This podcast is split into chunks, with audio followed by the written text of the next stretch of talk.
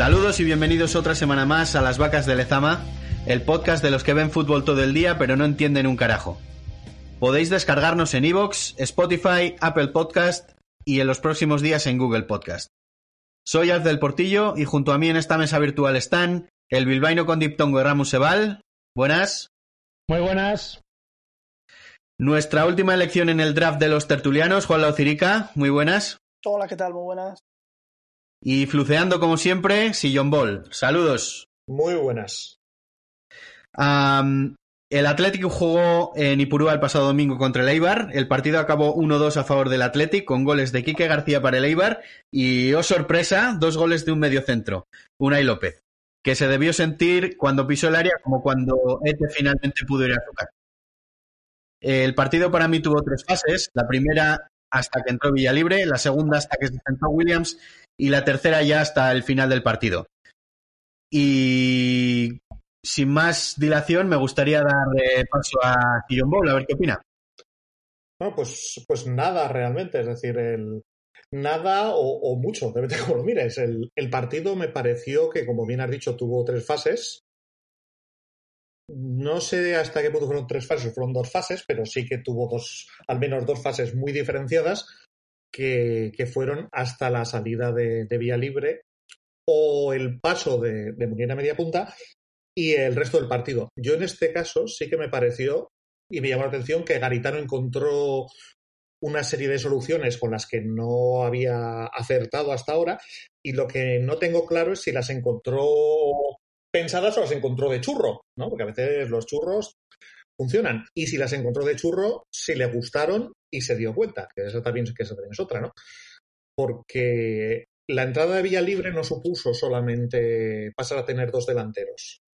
La entrada de Villa Libre supuso el desplazamiento de, de Muniain hacia el centro, o sea, pasar Muniain de banda derecha a banda izquierda, al estar en banda, en banda izquierda su salida natural es hacia adentro, no como en banda derecha, que siendo diestro, su salida natural es hacia afuera.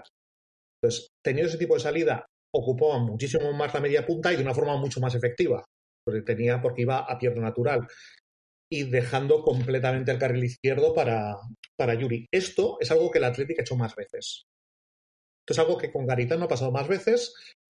Lo que ocurre es que hasta ahora no había pasado con, ni con dos delanteros ni con una posición tan adelantada del medio centro ofensivo. Entonces, no sé si os fijaríais, pero en, en la primera parte, de hecho, hasta, hasta de hecho ese minuto 60, casi casi que hasta el 45, Unai López, aunque el equipo no funcionara bien, ya estaba pisando, pisando corona del área. Lo que ocurre es que lo que se consiguió, que esa fue la única variación que había realmente con los planteamientos anteriores de otros partidos, es que el agujero, el, el agujero negro que tiene el Atlético que está teniendo en esa de media, de media punta, lo tenía mucho más atrás, lo tenía en la, en la zona de salida porque entre, entre García y, y Unai López no había nada, había, ahí sí que era la, la nada, la de, la de Carmen Laforeta implantada a lo bestia. No había, no había manera de, de, de, al juego y seguíamos con las mandarinas a Williams, seguíamos con los patadones a el balones a Will, teniendo en cuenta que, Will no es un, jugador que funciona así.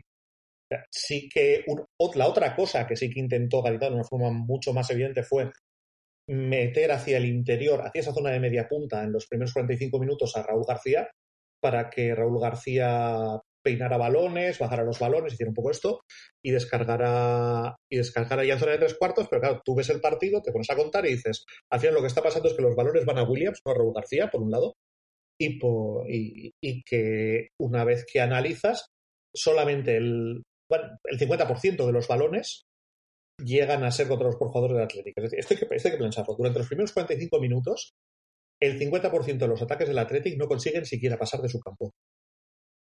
Porque el balón se pierde la mandarina. Yo creo que eh, lo que lo que comenta Sion Ball, sobre todo la primera parte, eh, que dice que incluso en la primera parte, antes de la jugada del gol, eh, Unai López eh, llega o pisa incluso zona de tres cuartos eh, del equipo rival, es porque no hay medio campo. En toda la primera parte no existió el medio campo. O sea, eh, consistió, bajo mi punto de vista, en pelotas eh, en largo, ya sea de, cualquiera de los dos centrales incluso de, Dani García, fueron balones en largo buscando a, bueno, pues a ver quién había ahí. Willy, que no es algo que vaya con su, con su juego, Raúl García, incluso algunas diagonales a, Morcillo. Entonces yo creo que eh, Unai López dijo, bueno, si no se va a jugar en el medio voy a subir porque en algún lugar eh, tengo que situarme. Y como decía el compañero Sillon Ball, desde Dani García hasta el siguiente compañero había 15, 20, 25 metros. Y entonces yo creo que el Atleti se basó en la primera parte en pelotas largas, buscar segundas jugadas. Y yo creo que por eso vimos un poquito más arriba a Unai López. Pero ¿tú crees que, ese, que esa posición de Unai López es por propia inercia de Unai López o que viene de, o que viene de la de Garitano? Porque ya desde el primer momento, ya desde el primer momento, Unai López deja de estar en par con, con Dani García y pasa a ser casi un media punta, que es algo que no habíamos visto en, en los dos años de Garitano. Bueno, pues co como dice Sion Ball, yo quiero pensar que es un acierto de Garitano. Y después de la primera victoria, el, la persona que me lee en Twitter sabe que no soy muy positivo con esta temporada. Quiero buscar cosas positivas de lo que pasó el fin de semana contra el Eibar y bueno, quiero pensar que fueron aciertos de Garitano, como la entrada de Villalibre, que fue un acierto entre otras cosas porque entró en el minuto 55, si no me equivoco, en lugar de en el minuto 70, como suele ser habitual. Entonces, bueno, quiero intentar ver las cosas positivas. Sí, y Ramón, ¿tú qué, tú qué opinas de, del partido? ¿Qué te pareció? Eh, yo creo que el cambio de posición de, de Unai López de, ir hacia, algo más hacia adelante y, acercarse más hacia el área, yo sí que creo que puede ser eh, algo programado por Gaisca, porque al final sabe cómo se juega Neibar, sabe que, que es difícil que el balón pase por el centro del campo, que va a haber más gorrazos, y es una forma de decirle, bueno, ya que en la pelea del centro del campo no vas a ver el balón, vente un poco más adelante a ver si así lo puedes ver. Y el acierto de meter a, Villa Libre tan pronto, pues bueno, al final es algo que llevamos reclamando mucho tiempo. Qué casualidad en el podcast aquí de la semana anterior estuvimos diciendo que Villa Libre de titular sí o Villa Libre sí, siempre que juegue acompañado de alguien. Eh, me acuerdo que Íñigo me decía eso no es factible, no es factible, no es posible, no le va a acompañar de nadie. Bueno, pues no lo hizo de titular, pero sí que a partir de la segunda mitad le acompañó. Y si acompañas a Villa Libre de, de un delantero más móvil, el daño que puedes hacer a las defensas es muchísimo mayor, está claro. Sí, yo creo que el, el gol anulado y, y el, el, los minutos de, de, Williams y Villalibre juntos, yo creo que fue lo que más me gustó de, de todo el partido. Y, y, yo creo que, por ejemplo, si John Ball opina eh, lo mismo que yo en, en, este sentido. Sí, bueno, para mí, es, para mí es muy evidente. De todas formas, yo no hablaría tanto de acierto garitano, teniendo en cuenta que durante 45, 60 minutos incluso, eh, el Atleti generó nada. O sea, fue la nada en el vacío cósmico absoluto. No había. No, no cambió nada, o sea, solamente cambió la posición de, de Unai López, pero para nada. El cambio real vino en el momento en el que aparece Villalibre y te encuentras que tienes dos delanteros cada uno de los cuales tienen, no sé si predeterminadamente o, o no, tienen una función muy clara de caer a su banda. Tal vez eh, influye mucho el hecho de que Leibar sea un equipo que juega con la defensa muy adelantada y eso favorece ese tipo de caídas, pero realmente las caídas tanto de Villalibre por izquierda como de Williams por derecha fueron extraordinariamente efectivas, funcionaron maravillosamente bien, eh, tiraban, tiraban que daba gusto y vía libre parece que es una tanqueta o parece pare, bueno, parece James Harden ahora que está gordete pero pero realmente es un tío bastante bastante móvil. Y el otro día y el otro día demostró. Entonces claro unimos durante 30, 35 o incluso 40 minutos una situación con dos, con dos delanteros cada uno de ellos cayendo a banda ocupando las bandas realmente. Muniain cayendo, cayendo, cayendo a centro, es decir, el Atlético a, al final estuvo defendiendo en 4-4-2 y atacando de una forma curiosísima, porque en banda izquierda Yuri se comportaba como un carrilero, sin nadie por delante, pero en banda derecha eh, Capa y Raúl García se comportaban como un, interior con un lateral al uso. O sea, eh, a la hora de hacer salida de balón, Capa quedaba un poquito más atrás, de forma que se salía con tres. Luego, había, luego estaba Dani García, que realmente, una, una vez que recogía el balón, tenía o bien a Yuri razonablemente cerca en posición de partida de carrilero en banda izquierda, o bien a, Munay, a Muniain o a, o a Unai López. Muniain, que como estaba en izquierda, caía al centro y no se pisaba con esta posición que de, medio centro ofensivo real que tenía por una vez Unai López y que acababan los dos realmente ejerciendo casi de segundo media punta, ocupando, ocupando el espacio, una zona que, que ya digo que era, que era terreno yermo para la Atlética hasta ahora. Y una vez que se plantaban allí, Claro, pasa lo que, lo que tiene que pasar. O sea, tienes dos delanteros cayendo a banda, ocupando, ocupando espacio banda. Tienes dos tíos que saben que el balón es redondo, cerquita uno del otro, como son Muniain y Unai López. Dani García solo tiene que hacer lo que realmente, lo que realmente sabe hacer, es decir, cerrar, hacer de hombre escoba en la franja, en la franja inferior y dar pases cortitos o bien al media punta que bajar en ese momento o bien a Yuri para, para tener salida. Incluso teníamos el recurso del pelotado si era necesario a Raúl García, que también podía ser, y en un poco en este esquema, Raúl García quedaba liberado para realmente cargar el área en, en segundo palo y defender su zona. Y el equipo carburaba, porque los, los buenos se juntaban. Se potenciaba. Williams podía explotar su velocidad, Villalibre podía explotar la suya, eh, o, o, su potencia más bien en este caso. Y esto pero esto en, el, la primera parte no ocurrió. Esto ocurrió en la segunda parte, en el momento en el que Muniain pasa al centro y los dos delanteros son dos delanteros con un perfil de, de posible caída a banda y rebate. A mí esto, funcionó pareció... en el momento en el que sentaron a Morcillo. Y que funcionó en el momento en el que sentaron a Morcillo, correcto. Pero que no creo que sea culpa de Morcillo. No, no, no, pero quiero decir que se ha venido pidiendo, notamos a Morcillo porque es un jugador distinto, que en cara es un jugador de banda que pues es muy atrevido, que pero fíjate, gracias a sentar al jugador que parecía como más diferencial en banda izquierda, conseguimos que el Athletic carburara de otra manera.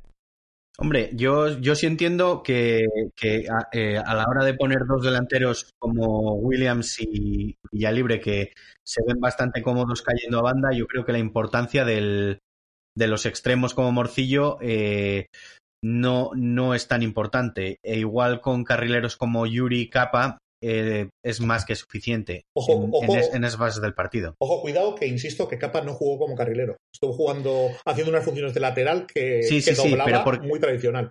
Pero por, porque por delante estaba Raúl García, que bajo mi punto de vista, en estas, en estas fases ofensivas, teniendo Raúl García era como un poco de medio estorbo, ¿no? No, neces no necesariamente. O sea, porque realmente una de las funciones básicas de Raúl García es cargar el área.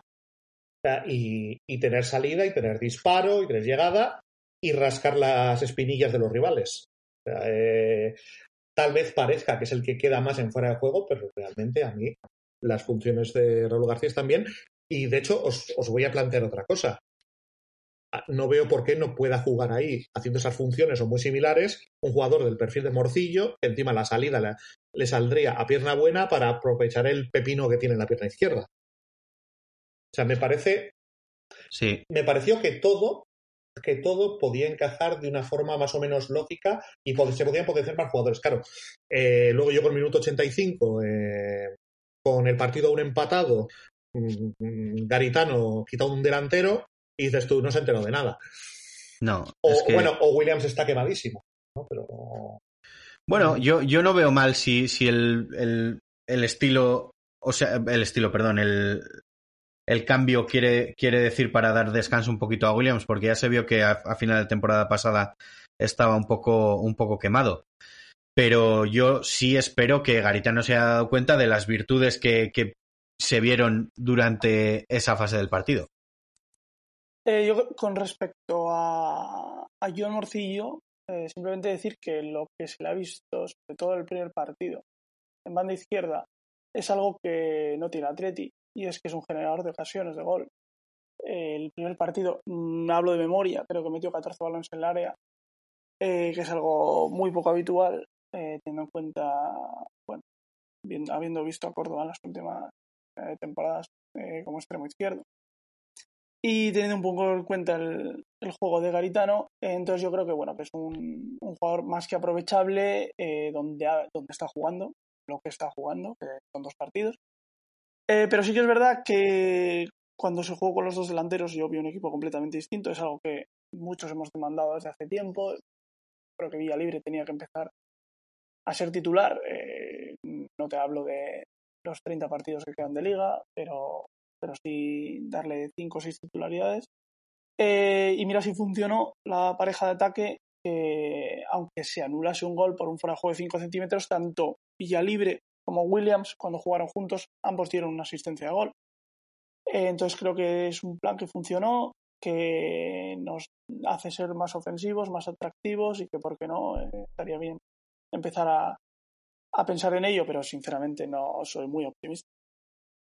Juan, eh, déjame preguntarte, porque antes hemos estado hablando de esto en el, en el grupo de WhatsApp, eh, y así lo tocamos ya un poco por encima. Después de ver estos dos partidos a John Morcillo, ¿cómo ves la opción de Berenguer? ¿No crees que taparía un poco a Morcillo, que parece que lo está haciendo bien? Sí, de hecho, bueno, intuía que este tema iba, iba a salir y creo que no es el momento de fichar a Berenguer. Eh, ¿Por qué? Porque estamos hablando de Berenguer, no de Neymar Jr. Entonces eh, creo que gastar, gastar 8, 10, 6, incluso te diría que 3 millones en un extremo, sí, bueno, pero obviamente 15 no se van a pagar, eh, en un extremo que no sé hasta qué punto te va a cambiar el equipo, permíteme dudarlo, eh, mm. Para eso prefiero apostar en Íñigo Vicente, que personalmente creo que hay futbolista. Veremos eh, si necesita una o dos temporadas. Bueno, ya lo veremos. Y John Morcillo y Córdoba. Entonces creo que teniendo a esos tres jugadores que pueden jugar en banda izquierda es completamente innecesario. Por lo que digo, es Berenguer, no nos volvamos locos, juega en el Torino y solamente suena para el Atlético algo. Sí, 15 millones para disfrutar de las berenguiñas me parece demasiado. Sí. Sí, bueno, yo realmente creo, o sea, aquí lo que te cambia el equipo es un cambio de sistema, tener más delanteros, movimientos de piezas, poner a los buenos a jugar juntos. Pero yo cuando pienso en Berenguer o cuando pienso en, en Berenguer más garitano, lo que pienso es que lo que nos vamos a encontrar es el Atlético de Garitano con una pieza marginalmente mejor.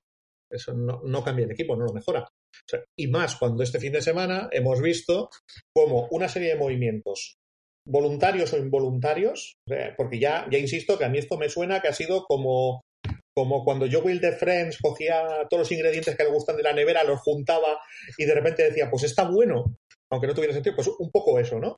Se movieron cuatro piezas sin saber muy un poco por qué y, y encajó, y encajó un poco el tema, por lo que estaba diciendo. El, eh, que capaz de quedar atrás o más atrás o solamente funciona como un, jugador lateral al uso doblando, unido a los dos delanteros, unido a, a lo diré, a Muniain al, al centro, son cosas que no habíamos visto. O sea, son cosas que hasta ahora no, no habíamos visto. Mm, incluso luego, incluso luego después, en el momento en el que aparece Sancet, que Sancet aparece de, de segundo punta realmente. Sí.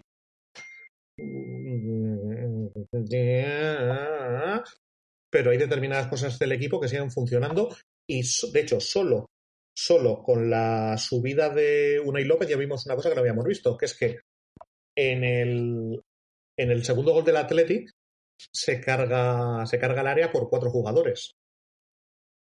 En el minuto 87 y llegan siete al menos a la frontal Tres y cuatro dentro del área. Llega, exactamente. Entonces llega Córdoba por un lado, llegan los dos delanteros al centro. Bueno, en este caso Villa Libre y va llegando a la frontal Sanzet, lleva, llega Raúl García y llega. Eh, sí, y llega Unai en segunda línea también. Ya es más, eso, esa, esa posición de, de, Unai, de Unai López hasta ahora no la habíamos, no la, no la habíamos visto y esa, esa opción desaparecía. ¿Cuál es el problema? Que nos quedemos, insisto, que nos quedemos solo con eso. Porque si nos quedamos, por ejemplo, solo con eso y decimos, vamos a hacer lo mismo de siempre. Exactamente lo mismo de siempre, Morcillo, lo único, Morcillo en la izquierda, Munier en la derecha, incluso Munier en la media punta, el otro tal, un delantero. Y lo de Unai López no nos ha funcionado, así que le vamos a decir a Unai López que tire para adelante. Que por cierto, manda cojones Garitano saliendo a rueda de prensa y diciendo, sí, bueno, trabajamos como siempre y para nosotros es muy importante que Unai López o que el medio centro pise área. Y yo, la madre que te parió, llevas dos años aquí, llevas dos años. Y no ha pasado nunca. Y no ha pasado nunca. Me estás, me estás diciendo una de dos. O esto no, no has incidido en ello y has decidido esta semana que es importante, o tus jugadores se han estado descojonando de ti a la puta cara durante dos años. Y yo creo que es más bien que hasta ahora no lo has, no lo has valorado, no lo has considerado importante, ni le has dado ninguna cancha. Y más, y más teniendo un punto fuera de casa. Exactamente. Teniendo un punto fuera de casa, eh, permíteme dudar, señor Garitano, que fuese muy habitual ver a mediocentros llegar en el minuto 87. Estamos muy contentos, pero no nos engañemos, porque esto no ha sido lo habitual. Exactamente. Ay, que Señor no nos diga que esto es lo que ha buscado durante un tiempo. Claro. que- ¿Por qué no? Claro. Esto nos ha buscado porque si no lo hubiéramos visto. ¿no? Y la- Señor, señor Garitano, me gusta mucho el concepto, ¿eh?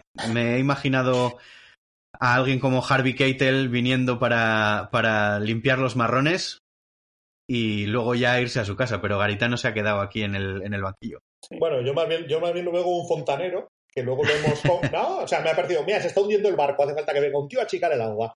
Ya Garitano ya achicó el agua, ahora hace falta el tío que diga, bueno, ahora ya estamos en el barco, ¿hacia dónde lo llevamos? ¿A qué puerto? Y estamos, y todos diciendo, habrá que navegar, y el tío achicando agua todavía. Achicó el agua muy bien, ¿eh? Sí, no, no, eso es Sí, indiscutible. Sí. Indiscutible. Sí, sin duda ninguna. A Al Chicar César lo Agua tenía cuatro o cinco manos con cada cubo, tita, tita. Sí, Sí, no, el sí, tío lo sí. hizo bien en eso. Sí, bueno, de hecho yo diría que, el- que no es que estuviera achicando agua y que el barco se hundiera, sino que el barco estaba ya abajo del todo, Sí, todo, estaba- ahí, estaba ahí, cojo, dijo, mira, coño, Leonardo DiCaprio, ¿qué tal? Hola. Y, y lo subió a flote. Eso. Bueno, quiero, quiero que anotéis del minuto 21.30 al 22 es cuando hablamos bien de Garitano en este podcast. Bueno, ojalá sea algo que ocurra más He tenido que frecuentemente. venir yo, he tenido que venir yo, menos es nada. Sí. No, Eh, tú no, no, no, no. e- Eres, eres el optimismo, Juan. No, no, No, no. ha tenido- Pues si me lees en Twitter no soy, no soy el optimismo, ¿eh? y menos con Garitano. De hecho, soy bastante No. pesimista. De hecho, os vi muy optimistas en la tertulia de la semana pasada, hablando que, bueno, que candidatos a bajar no éramos. Que no somos qué. Bueno, Ahí, Juan. ahí está mi optimismo. Juan, te digo, eh, una lectora nuestra y escuchante y oyente también de, del podcast Sí. eh, que tiene una peña eh, fuera de aquí, ya sabemos a quién nos referimos, No, yo no, me envió bueno. un WhatsApp diciéndome que éramos excesivamente negativos y que para negativo ya te tenía a ti, que éramos excesivamente negativos. Así, Así ¿eh? que has venido tú para ser más optimista en nuestra tertulia. Hombre, después de la primera victoria quería un poquito de optimismo. Sí.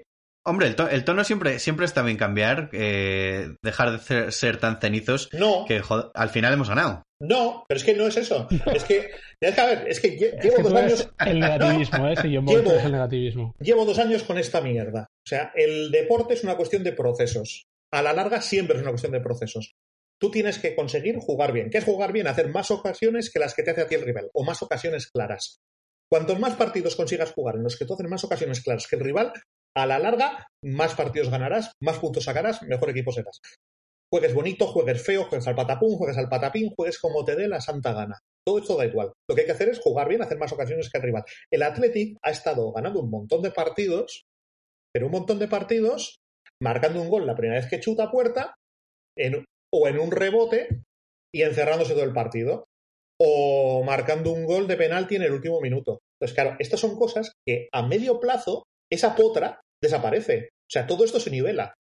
Entonces, a mí al final, en una segunda jornada que jugamos de liga, a mí, mucho más que la victoria, me da muchísimo más aire el ver a, eh, cómo con una serie de movimientos y cosas, ver que durante 40 minutos, ojo, contra el Eibar, pero ver cómo durante 30, 40 minutos han encajado los planetas y hemos estado jugando muy bien, pero, Correcto. pero muy bien.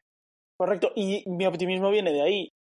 De. Bueno, optimismo, insisto. eh, acabo de decir que creo que la TTC está entre los mm, seis candidatos al descenso. Y siempre hay un equipo eh, que opta a ser décimo que acaba sufriendo. Entonces, si decís, no, bueno, tan mal no lo veo, bueno, pues si optamos a ser décimos, posible que nos lo vayamos a jugar todo abajo. Ver, Eh, yo no- Pero sí, Sí, sí, sí, sí he visto, pues eso, no, no por el resultado. Al final, eh, ganar a un equipo que sí que creo que lo va a pasar muy, muy mal, como es el Eibar. Putísimo, no me, no dice mucho sumar tres- esos tres puntos. Lo que sí me dice es lo que hemos eh, empezado hablando al inicio de la tertulia, que se han visto movimientos, sustituciones en el minuto 55 que han cambiado las cosas. Bueno, ahí eso es lo que me hace ser eh, un pelín optimista, no tanto el resultado, que al final es sumar tres puntos, todavía te quedan 39 o 40 para... para la Ganar, ganarle al Eibar no era el mérito. El mérito era lo que dices. Hacer cambios en el sistema, ver cosas nuevas, eh, hacer cambios o sustituciones antes del minuto 70, eh, ver que no va a seguir todo con la misma línea, que que hay partidos ganar, en los que vamos a ser Sentir que distintos. quieres ganar en el minuto 75 aunque tengas un punto, fuera de casa. Ojo, No es nada habitual. ojo. Ojo que el cambio es quito un delantero y meto un medio centro. O sea, el cambio es quito a Williams y meto a Sancet. Sí, pero en La- el 97, siete jugadores te pisaron el área. Eso, es No, que no, era- no eran siete, no, cuenta bien, no son siete jugadores, son los de siempre más Unai López. No, bueno. Eh, busco el pantallazo y los cuento.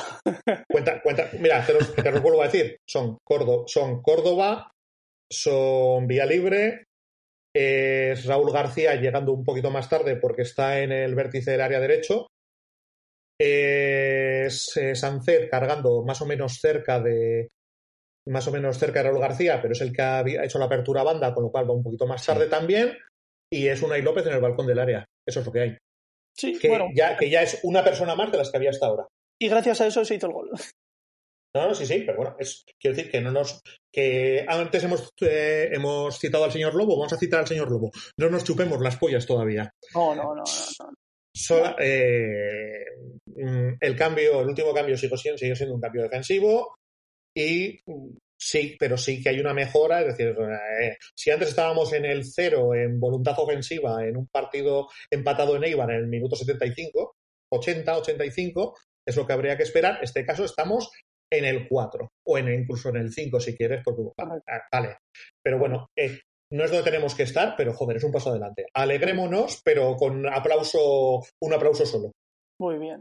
Oye, si John Ball le ha dado un 5, de 0 a 5 en una jornada, ¿eh? No, no. No, hombre, no. A ver, si la cosa, ya digo, si el peligro, el peligro que tenemos ahora es que llegue la siguiente jornada, llegue el partido de, de este jueves y nos encontremos con absolutamente lo mismo y lo único que veamos sea, de nuevo, a Unai López plantado más adelante con un medio centro ofensivo y de nuevo nos encontremos con que entre Dani García y Unai López no hay absolutamente nada, está el vacío absoluto y no se genere nada. Y digamos, y salgamos vez con un delantero, salgamos tal, y digamos, bueno, pues, eh, pues no se ha enterado de nada, ha pensado que todo lo ha solucionado él poniendo arriba a Unai López. Tenemos la suerte O de que, que entre- perdidos contra el Cádiz en Samamés. Sí, sí. Y creo Sí, que a ver si. a- es factible hacer 6 puntos, creo. Sí, es, a ver, vamos a ver, el Cádiz es de, para mí no tanto como el Eibar, pero es de la quinta del Eibar. O sea, la buena, la- lo bueno que tiene el Atlético ahora es que empieza el año contra todos los equipos que, que tienen, que huelen raro, que huelen más raro que él. El peligro, por otra parte, es que como no saques bien de puntos en esta época, luego cuando te vengan aquí eh, Robocop, Terminator y Depredador, pues vas a decir, joder, si termino la primera vuelta con 15 puntos. Entonces, pero bueno, si aprovechamos y tal, eh, tira. Y si aprovechamos y además creamos algo en, en juego, en, en algo, ya digo, o sea, que juego no es eh, jugar bonito, combinar y tal, es ser ser súper sólidos. Si conseguimos eso, vamos, virgencita, virgencita, Dios mío, qué alegría. Albricias hemos destruido la estrella de la muerte. A ver, el problema va a ser como, como nos entre vértigo ahora para el Cádiz. Bueno, no, se entre. Le entre vértigo para el Cádiz y decida poner a Vesga de inicio.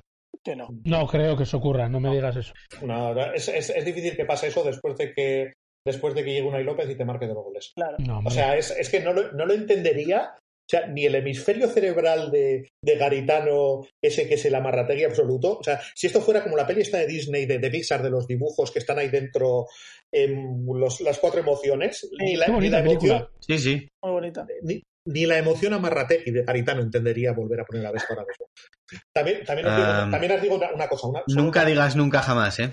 Vale, Son Connery. Pero solamente una, solamente una cosa más para, para dejar de daros la brasa con este tema. Es que tened en cuenta y recordad que Unai López ha jugado mucho más con Garitano de lo que ha jugado Vesga. O sea, que el hecho de que esté Unai López, parece, ¡guau, Unai López! No, Unai López ya jugó con Garitano. El problema es que Unai López estaba ahí, pues, o en banda derecha, o de doble medio centro en línea con Dani García, pero lo que sea. Pero jugaba, O castigado un mes entero sin convocar. Oh, esa, esa fue extrañísima. Eh, esa fue muy divertida, ¿eh? Sí. Y, pero luego también, em, eh, no, no, no lo he mirado, ¿eh? no lo tengo aquí en tendencias, pero la sensación que tengo yo es que Unai López empezó jugando mucho al principio con Garitano, pero desde cierto punto yo creo que más o menos Unai López y Vesga han estado jugando más o menos parecido, ¿eh? Sí, eso es cierto. O sea que al final, Sí, que al sí. final una, Unai López se cargó de minutos al principio, sí, y después pero al 50%. final yo creo que ha sido más 50-50. Sí, sí. Desde que apareció aquella defensa de línea de tres. Desde el Barça Y en Copa o algo así, yo creo. Eh, no, defensa de, defensa de 7. Defensa Vale. de 7. 3 de centrales. 18, dos- sí. No, de 7, de 7. Un front 7 como el fútbol americano. Defensa de 7. Tres centrales, dos laterales y dos mediocentros defensivos. No, Sí, no le tienes demos. razón. Tienes no le- razón, tienes razón, sí, sí, sí. Pero es que eso me es suena muy negativo y muy mal, aunque era así. Que sepas que se tienes razón ha sonado exactamente igual que cuando lo dice mi novia porque quiere que me calle. Sí. Como el que le vas a tener que decir tú mañana cuando se entere que has trasteado en sus ordenadores y sus cosas, ¿no? Por favor. no sé de qué me está usted hablando. ¿Qué os pareció, qué os pareció Unai Núñez después de las declaraciones? Yo, Eh, yo sin ningún problema. Me refiero en- jugando, ¿eh? No, no, no, no las declaraciones No. en sí. ¿Cómo, cómo visteis a Noel López de Central? O sea, de Uy, una, pues- Núñez. De su trabajo de sastrería no estamos hablando. No. Yo, yo lo vi eh, sólido. yo lo vi comete un normal. error en el gol. Comete un error en el gol y yo creo que con eso quiero decir, el, el Eibar hizo dos ocasiones de gol, las dos de Quique. La primera, eh, no sé cómo, se va para arriba, que era bastante sencillita. Y la segunda es el gol. Pues el Eibar tiene dos ocasiones, eh, cometes un fallo, es gol. mm, el partido es cuando menos, mm, no le voy a decir de cero, pero de cuatro, cinco. Eh, el programa de el programa de, de sus declaraciones ya lo hicisteis, es algo que no, no voy a tocar, pero creo que tiene que dar todavía un paso adelante si, si quiere ser titular en Atlético. Más allá de que Geray Sí. no creo que esté en su mejor momento, pero creo que bajo mi punto de vista Geray está por delante de, de Unai. Ya, y aunque nosotros no lo creyéramos, Gaisca sí lo cree, eso se ha, se ha ido viendo, y si el día que juegas cometes casualidad el gol en el que marca el equipo rival, es difícil que el entrenador, cuando tenga disponible al otro central, vuelva a contar contigo. Es un error muy grosero, ¿eh? No Es que, quiero decir, si no, tú... es que yo, yo no estoy nada de acuerdo, además. Es No me parece tan grosero, ¿eh? Tan grosero tampoco me lo parece, ¿eh? Yo, yo he tenido también discusiones con eso. Me parece un error, sí, un error en la marca. se la Y también un acierto, un acierto de Quique García, que al final eh, se le da muy bien. eh, Ah, claro, pero tu trabajo, esa clase de remates. no- tu trabajo es ese, ¿no? Que no tenga ese acierto Quique García. Eso es, sí, sí. Sí, pero juegan dos. Sí, Juegan dos y también hay que valorar que el centro de el centro de Pedro León es Es extraordinario. un centro de Pedro León, no es, Es un, centro, de buenísimo. capa. Que el remate de Kike García es cojonudo y que y la, en la dirección del desmarque es hacia, hacia afuera, es decir, es eh, hacia un lugar que realmente no es lo normal. Es decir, que hay un error, sí. Que el error sea un error como... Hemos visto errores mucho más gordos. sí, O sea, pero, pero muchísimo, hemos visto errores mucho más gordos de los que no se ha hablado. Hemos visto errores mucho más gordos del central titular de los que no se ha dicho ninguno. La semana anterior en Granada. No, y muchas Ah. veces hay errores muy gordos que no acaban en gol. El tema es que este error, por, aunque no fuera tan exagerado, acabó en gol. Y es lo que te digo, de cara al entrenador, sí que quedas algo más marcado, como diciendo, el único gol que hemos recibido ha sido un fallo tuyo.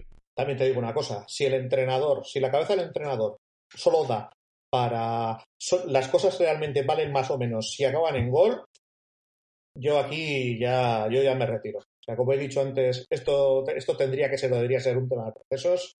Entonces, eh, si luego Quique García acierta o no acierta, creo que es irrelevante. Os, os fijáis en, os acordáis de una jugada, no has mencionado entre las jugadas, entre las ocasiones.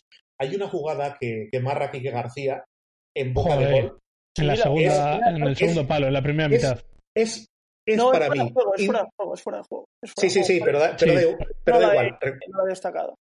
Lo que quiero decir es que en esa jugada, el error de, de Unai Núñez es para mí infinitamente más grave, más gordo. O sea, una- ese balón llega aquí García, aunque estén fuera de juego, porque Unai Núñez le pega una patada al aire. Sí, correcto. O sea, y estamos aquí como, como, como malvas hablando de un error que es un error de, de 2 en la escala Richter cuando tenemos un error de 8 en la escala Richter.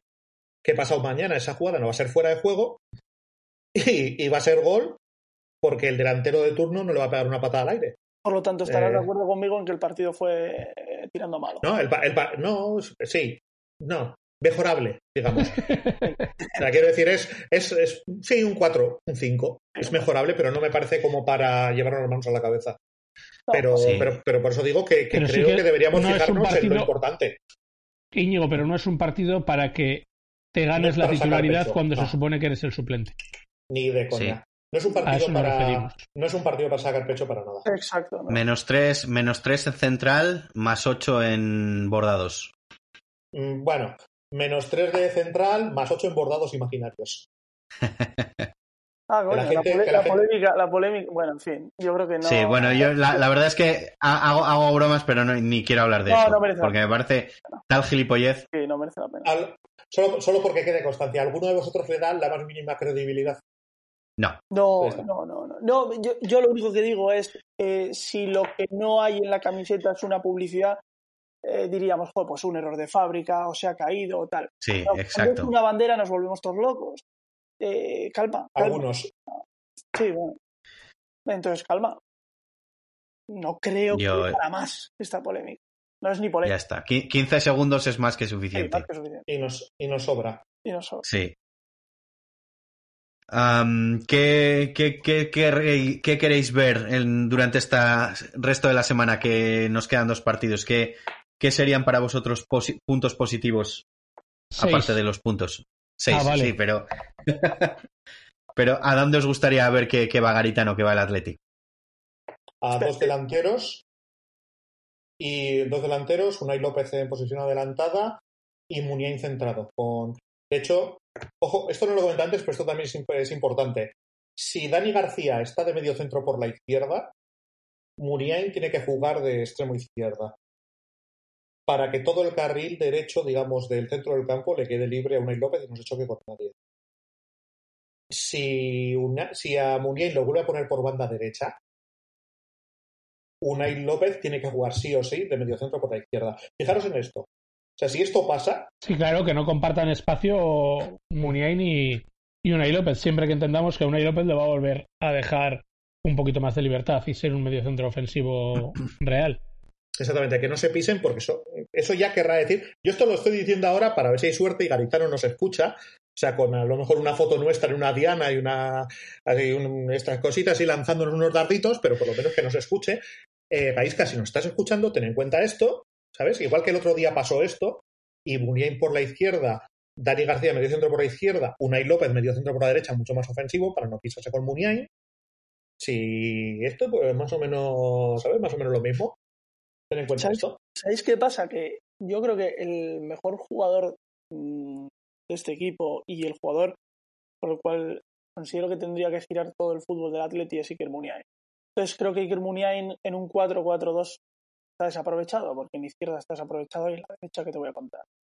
Pues Depende, depende cómo lo enfoques. Es decir, eh, si tú el 4-4-2 lo utilizas como, como fase defensiva, digamos, o sea, cierras en 4, 4 y dos delanteros arriba, y en el momento que tú tienes el balón, automáticamente Muniain se olvida de la banda y se Se viene pasa al centro, medio, Se Y pasa al medio y Yuri tiene todo el carril para él. que es lo que pasó la semana pasada, es otra es. película. sí, estamos de acuerdo. Pero Es más, es gusta, más difícil eh, defenderlo para el Cádiz, en este caso. Es el rival de la gusta semana que viene. partiendo, me gusta Muniain llegando. Muniain es un futbolista que, si echáis la memoria para atrás, provoca bastantes penaltis, faltas al borde del área. Muniain, cuanto más cerca del área, mejor. Y yo creo que cuando juega en banda, aunque se venga dentro, en el momento en el que arranca desde fuera, eh, creo que pasa a ser menos peligroso y creo que es el mejor jugador del equipo. También es verdad que considero que es el momento de que Villalibre empiece a tener minutos y Raúl Pero no García- a costa de Muniain. No, no, no, no, no, no, no, no, Claro. por eso te digo, por eso te digo que 4-4-2 con Muniain mm, en una banda entrando al medio, eh, lo veo bien, eh, porque no Villarrible no va a sentar a Raúl García mm, ni a Williams a Muniain. Entonces eh, tienes que hacer un equipo con todos juntos.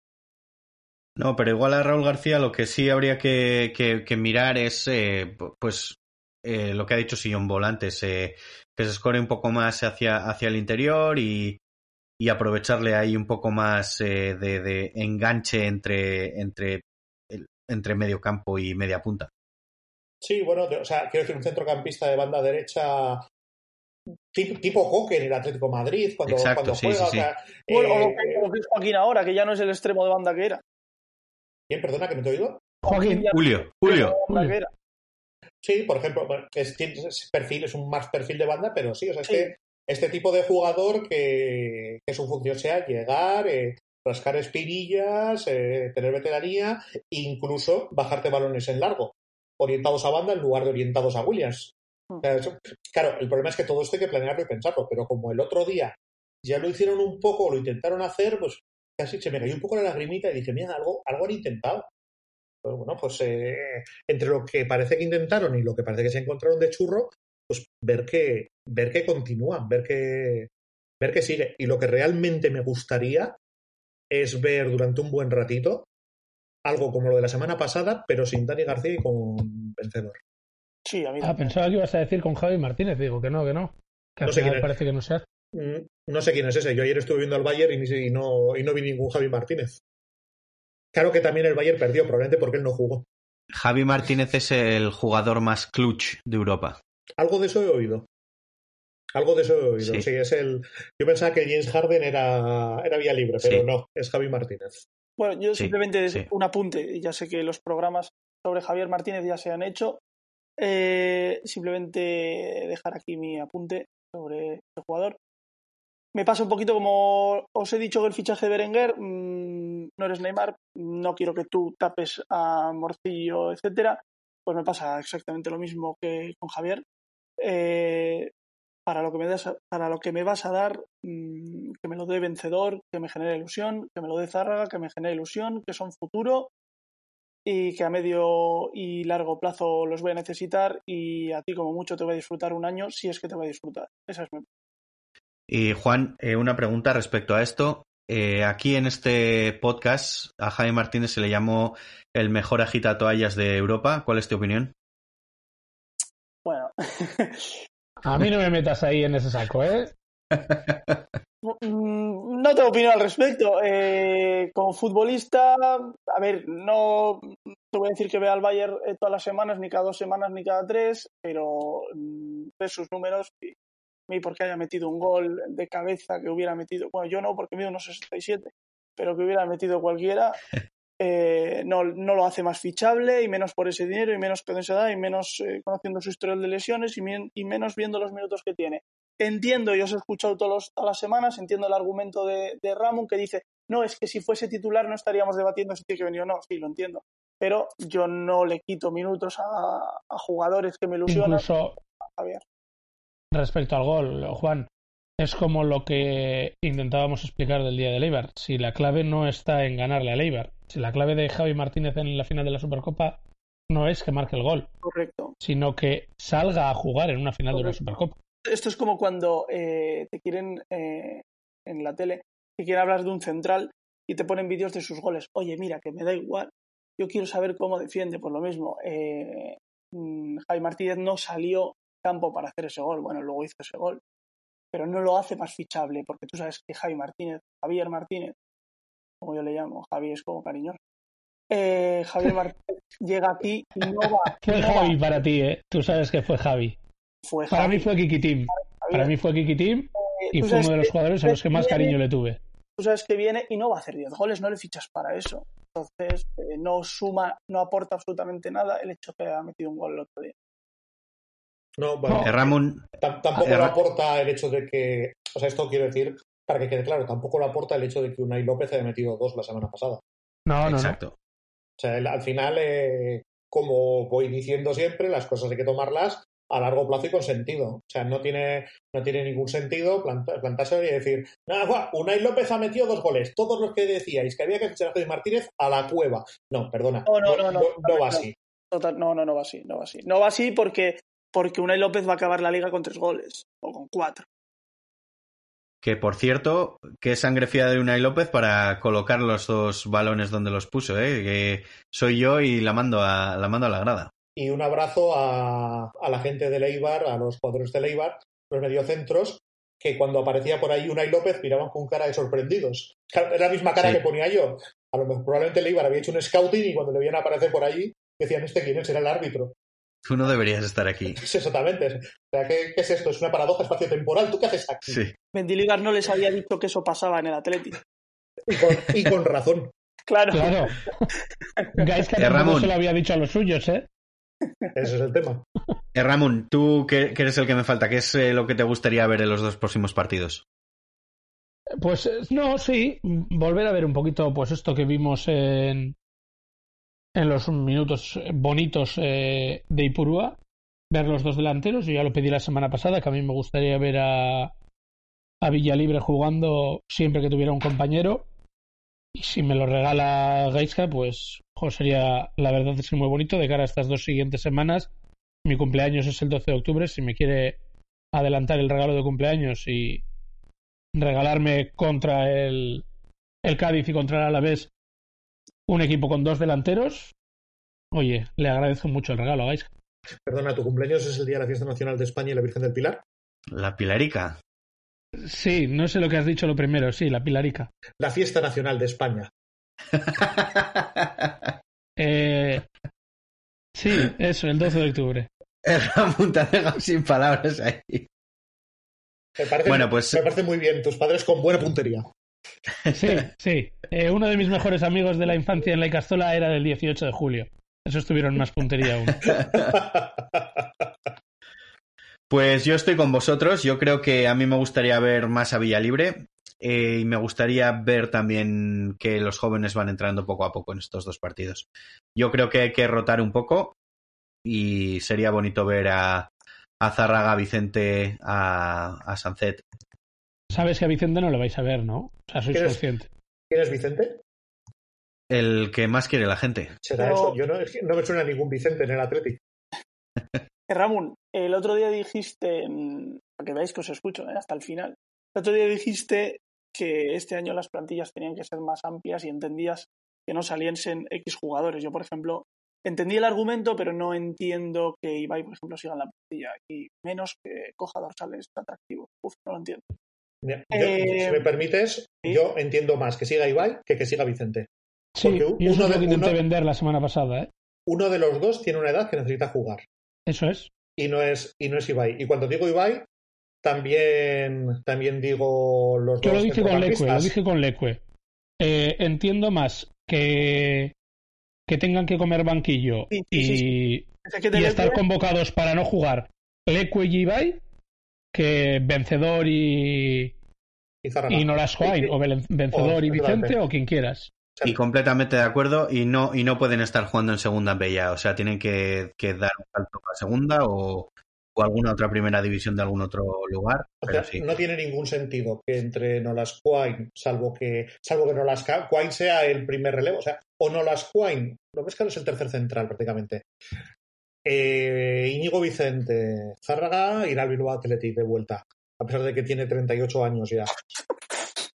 Y, y este otro no es el nombre ahora mismo. Vencedor. Y vencedor, de esos, dos al menos tendrían que estar, yo sé, en el Logroñés. O sea, dos, dos al menos tendrían que estar cedidos en, cedidos en segunda, pero no cedidos de ahora. Tendrían, tendrían que estar cedidos en segunda desde hace dos meses.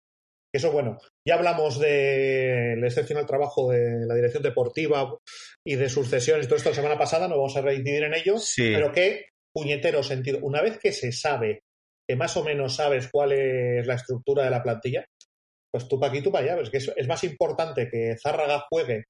eh, que de hecho puedes defender este año con el tema de la segunda B, que parece un juego de rol, que no está muy claro cómo. No hay Dios que la entienda.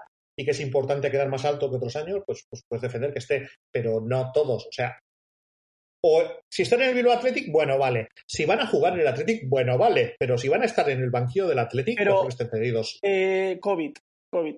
El, no sé qué equipo. Yo, yo era más de, yo era más de curro, no, sé, pero vale. no sé qué equipo de Yo la de liga, Shaquille O'Neal. no sé qué equipo de la liga alemana ha dado 14 positivos o de la liga italiana.